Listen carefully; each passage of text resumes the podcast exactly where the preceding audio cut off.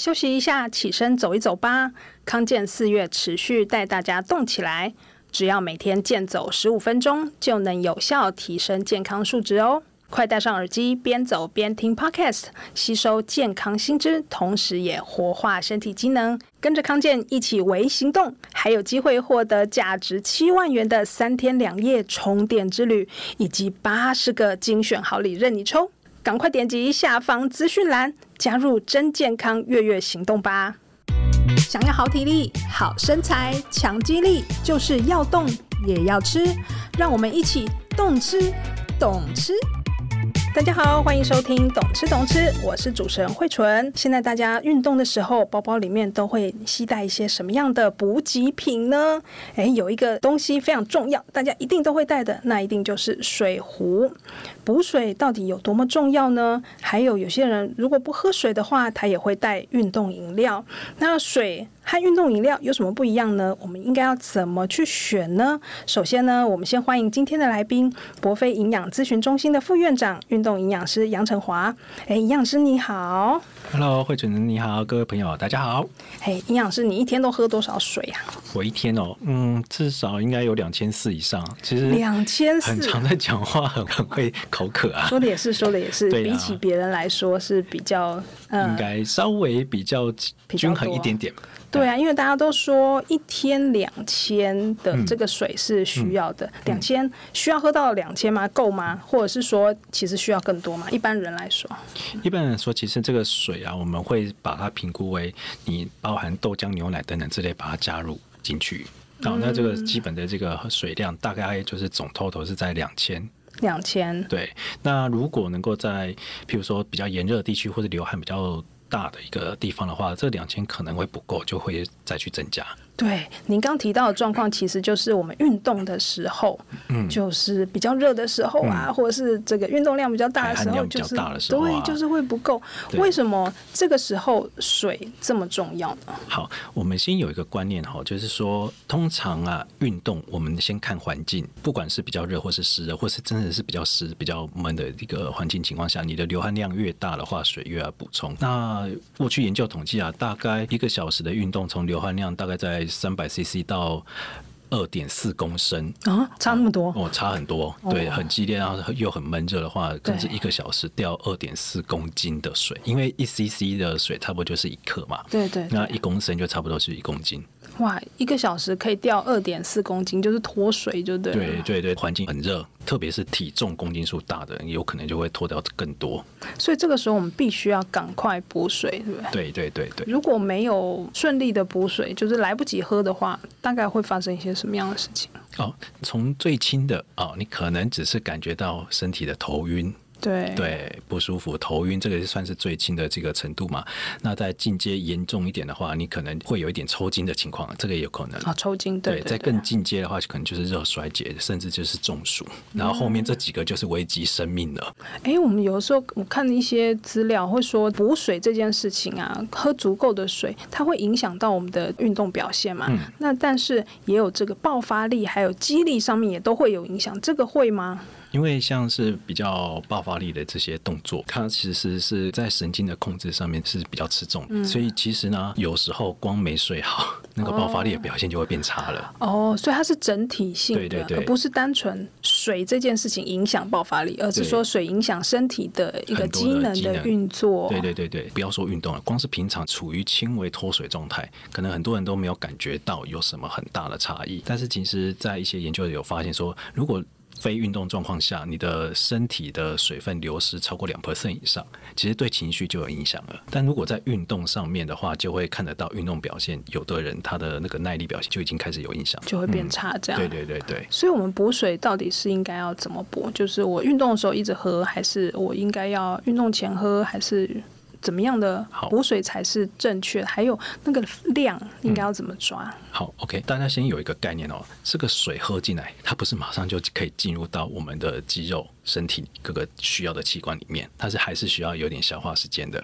好，所以最好的话是前中后都要喝水。那预先的运动前这个喝水，就是预先把身体可能你要在运动前有处于一点轻微脱水状态，你不知道。但是你预先就是先喝足了，然后让身体可能有轻微脱水状态，这个问题先解除了。运动前多久？运动前的话，一般来说，我会建议是大概在运动前两个小时，两个小时就开始喝水。对，分次分次喝，就是大概补充个有六百 CC。那如果有去上厕所，可以观察一下自己小便出来的颜色，如果还是比较深的话，那代表你的水喝的不够。嗯，那就要再多喝一点水，去帮自己在运动之前，就是先做到一个 OK 的状态。是对，因为如果是比较运动前就稍微有点轻微脱水状态，然后你想说我运动中再喝，好，那其实那个时间都有点来不及啊，来不及。就像您刚刚说，进入身体之后，它还需要一点消化反应的时间，它没有跑这么快。对对对，尤其啊，就是越激烈的运动啊，我们的肠胃它的吸收消化能力是在下降，因为我们身体的血液都跑到运动的部位去了。对哦，那在肠胃这边的分布的血液就会比较减少。嗯，对，所以是应该要在运动前就要做好这个喝水的动作。是，运动中也是渴了再喝吗？运动中我们还是会建议就是分散时间，你规定自己大概可能是十分钟、十五分钟就要喝一次水，喝一次水。嗯，对，就是有规律的去分配这个水量，但是也不要每次喝都是喝到可能是两百、三百 CC 这么多。如果你的水其实没有就是消耗那么多，那一次又喝的比较多，自己的肠胃能力没那么好的话，有可能会影响到运动的一个表现。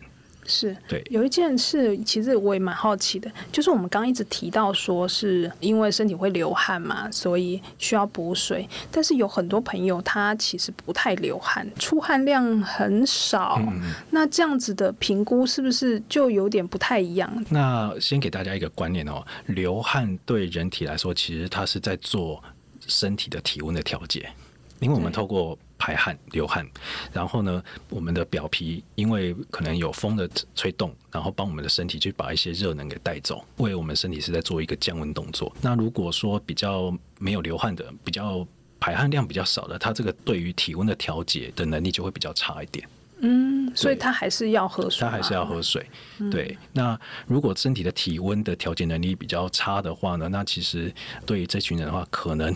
像中暑的风险就会比较高一点。哦，是因为他把那个热排不出去，就是散热这个能力啊没有那么好，嗯，所以他就要透过喝水，对，譬如说就是比较冷的水，比较冷的水，对对对对对，去至少让他身体的核心温度提高的速度啊慢一点，不要提那么快。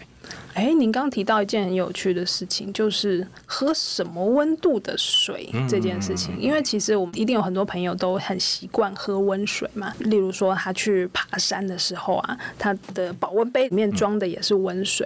然后他跑步的时候，他可能因为他比较养生嘛，就不喜欢喝冰水。大家说冰水比较刺激，他都喝的是温水。但是我印象当中，好像喝冰水，哎，其实有不同的效果，哎，对不对？对。那大家先了解一件事情，就是我们人体在运动的时候啊，我们身体的体温其实是在逐步提高的。嗯，嗯，对。那其实对于人体来说，不希望温度过高。譬如说，我们想象一下，是不是在发烧的时候，那个体温可能会到三八、三九、四十度？对。其实真的在运动的时候啊，特别是在户外环境啊，那个体温是很容易到这么高，可能差了这个一两度啊。对身体来说，运动表现都是会有一些影响，甚至是你在运动的时候，那个疲累感来的速度都有差。嗯，所以让自己的核心温度不要上升那么快，这个靠我们喝的温度就会有关系。如果你喝的是温水，假设是人体温度三十七的话，那我们物理上面当然就是外面的这个三十七度的水进来，然后身体现在温度是三八，那可能只有差一度的这个可以吸热效应就没有那么高。所以应该要喝凉一点的水，凉一点的冰水。过去有个研究是这么做的，哈，他就是找八个人，然后让他们去骑这个固定式脚踏车，那他们骑的强度都一样，都是中高强度。那让这群人去体验过我喝三十七度人体温度的水，然后呢，再过个两个礼拜，好，再让他们去体验一下喝这个大概是四度 C 的一个冷水。好，那要研究要看的就是说，诶，他们的运动的表现啊，还有疲劳程度啊，还有心跳的反应等等。结果就是比完之后，发现说，喝比较冷的这一组的人呢，他进行一样的运动哦，他的运动的时间大概可以增加二十七 percent 哦，蛮多的，差很多哎。对，那如果以运动的一个时间来看的话，大概多了十几分钟，就是它可以多骑这么多，对，多骑十几分钟。可是你想哦，对啊，没有热量哦。这是温度的差异而已。嗯。嗯，在控制其他的变数之下，光差这一点就对光差耐力就差很多。对对对对，然后再去细看，也有发现说，哎，喝冷水这一组，它的这个运动过程的心跳啊，都比喝温水那一组还要低。那就代表着什么意思？就是一样在进行这个运动，但是对身体来说，我可以用比较轻松一点的状态就能够 cover 这个运动强度了。是对。那第三点还有再去比较，就是问他们在运动过程中的这个感受强度多少。那也都是很明显可以看到，喝比较冷的这一组啊，他们会觉得运动起来比较轻松。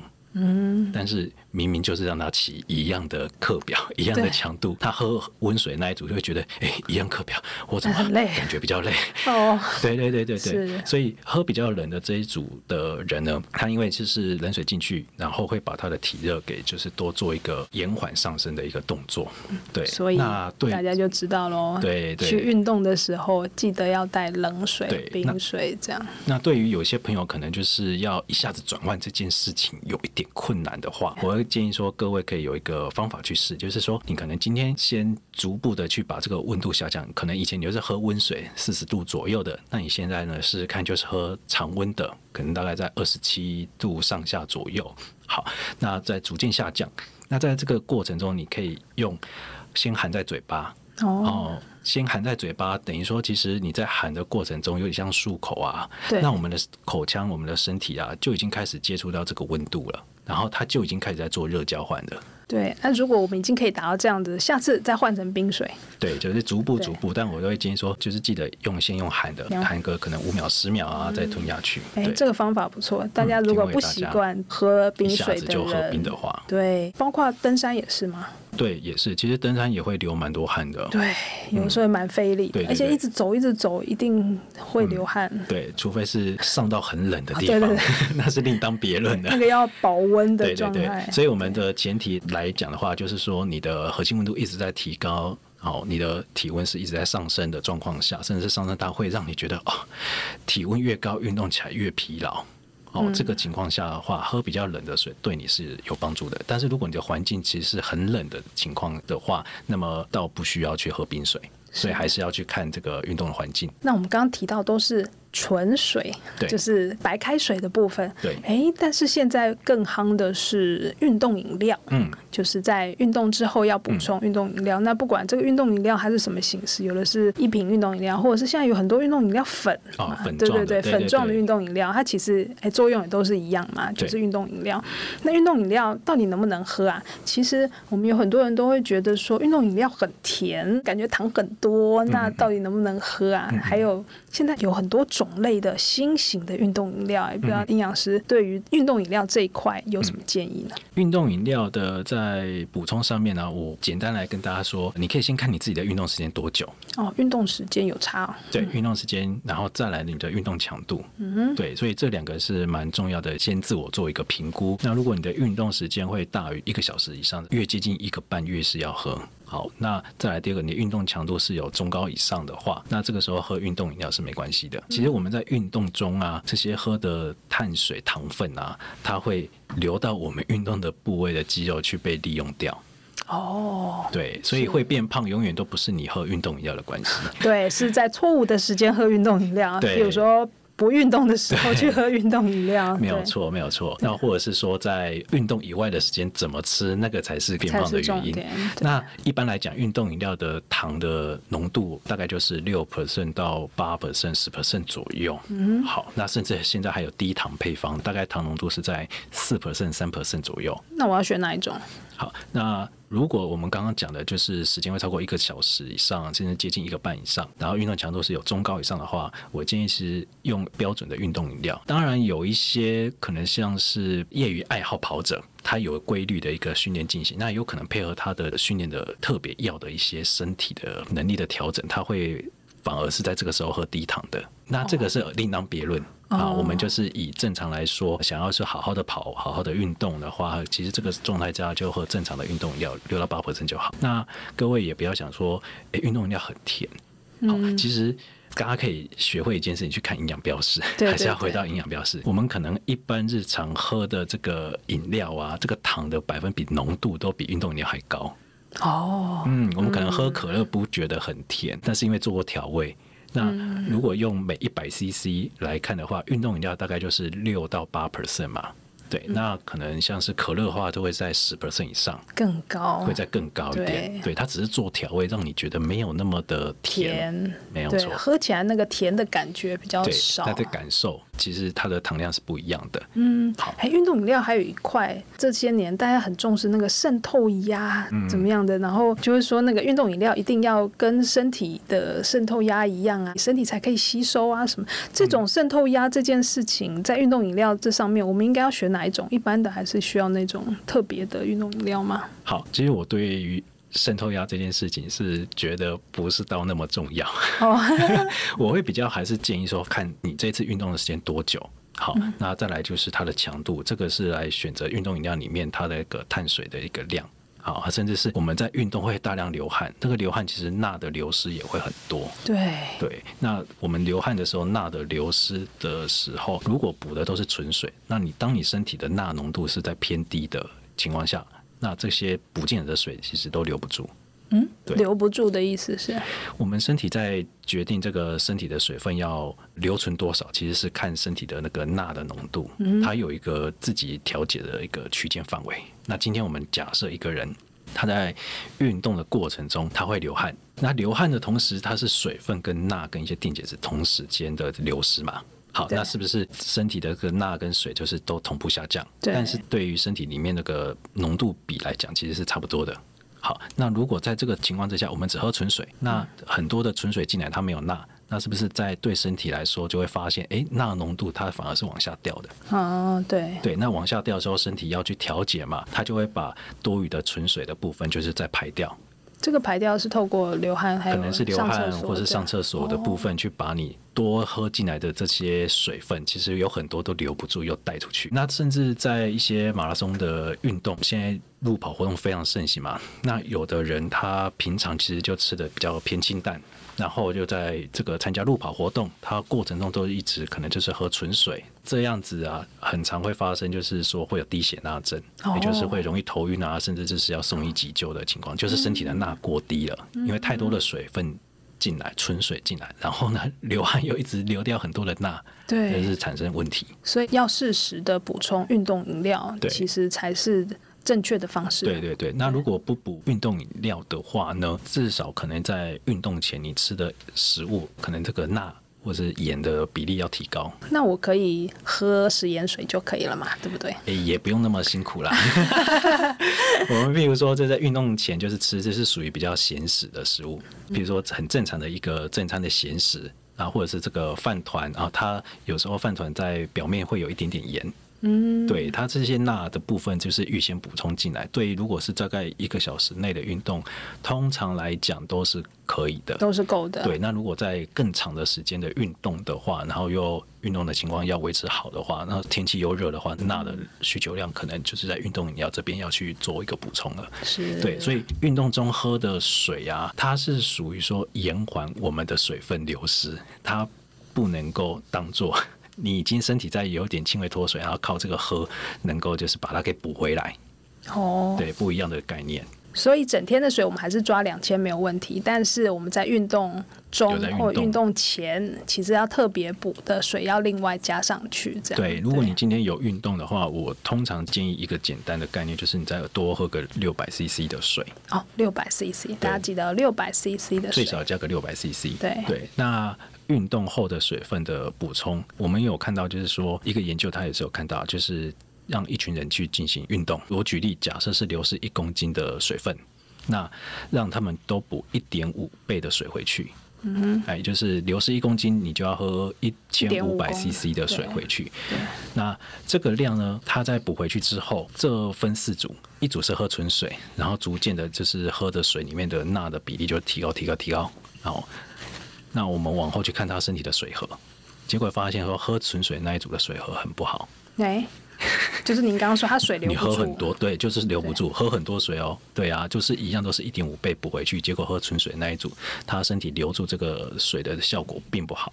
那只有喝比较高的这个有钠的这一组呢，他的身体比较能够恢复到运动前的这个水合的状态。是，对，所以足够的钠帮助电解质的平衡嘛？对对，还有我们身体那个水合的一个恢复。恢复，然后对于疲劳感啊，或者是对于运动表现，其实也都会有，有帮助的。嗯，都会有比较好的效果。对对对，那反而是日常生活你。应该要注意一下钠的摄取，但是在运动前、中、后，其实钠是会帮助你在面对这个挑战的时候，是可以比较好的状态去面对，而且你在越是会流汗的情况下，这个钠它会扮演的角色比较重要。是对，好的，那我们来总结一下今天的内容哦。首先呢，就是记得运动前一两个小时就要补水了，对。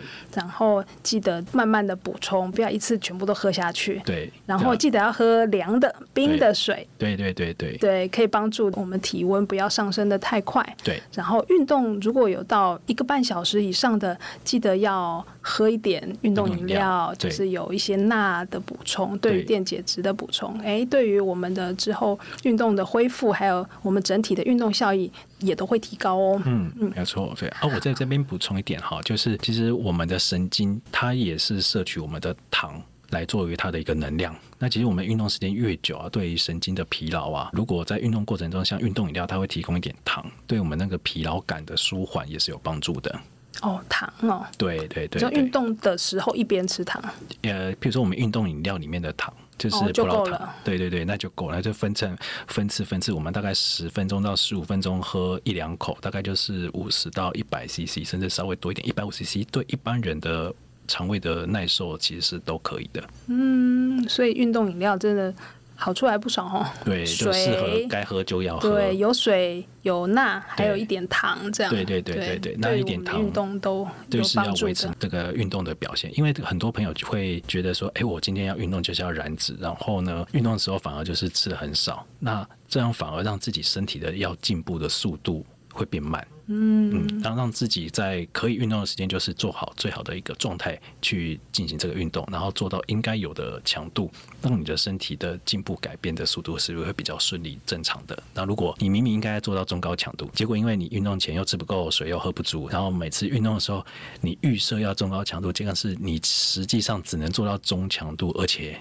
你还很累，对，那这真的是呃得不偿失啊，得不偿失，对啊，你有时间都花了，但是要获得的效益，其实进步效益会变慢。对，好的，那我们今天就聊到这边喽。大家有什么想听的话题，或是任何建议，就欢迎写 email 给我们哦。谢谢大家的收听，我是慧纯，我是运动讲师杨成华，嘿，hey, 我们下次空中再见，拜拜，拜拜。